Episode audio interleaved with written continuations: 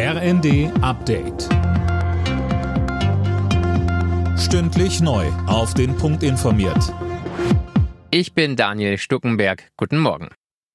Die umstrittene Gasumlage wird überarbeitet. Das hat Wirtschaftsminister Habeck im ZDF angekündigt. Ziel ist, dass nur noch Energieunternehmen Geld aus der Gasumlage bekommen, die finanziell angeschlagen sind. Wie lange das dauert, ließ Habeck offen. Von den Koalitionspartnern SPD und FDP heißt es allerdings, das überarbeitete Konzept zur Gasumlage müsse bis zur Regierungsklausur morgen stehen die Menschen weiter entlasten, die es besonders nötig haben. Das ist das Ziel des dritten Entlastungspakets der Bundesregierung. Wie das aussehen soll, dazu hat die SPD im Bundestag jetzt Eckpunkte ausgearbeitet.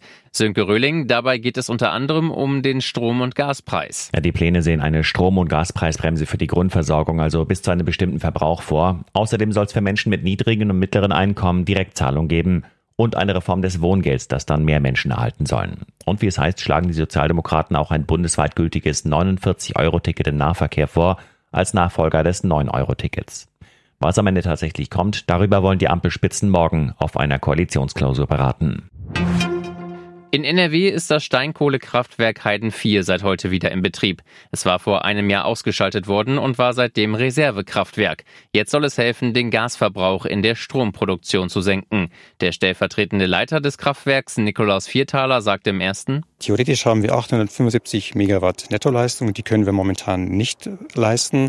Ist bedingt durch Einschränkungen durch das Kühlwasser. Wir können nur eine bestimmte Menge Kühlwasser entnehmen derzeit wegen der niedrigen Wasserstände. Und zum anderen das Thema der Steinkohlevorräte. Auch wir haben momentan verminderte Kapazitäten, dass wir momentan noch keine Volllast leisten können.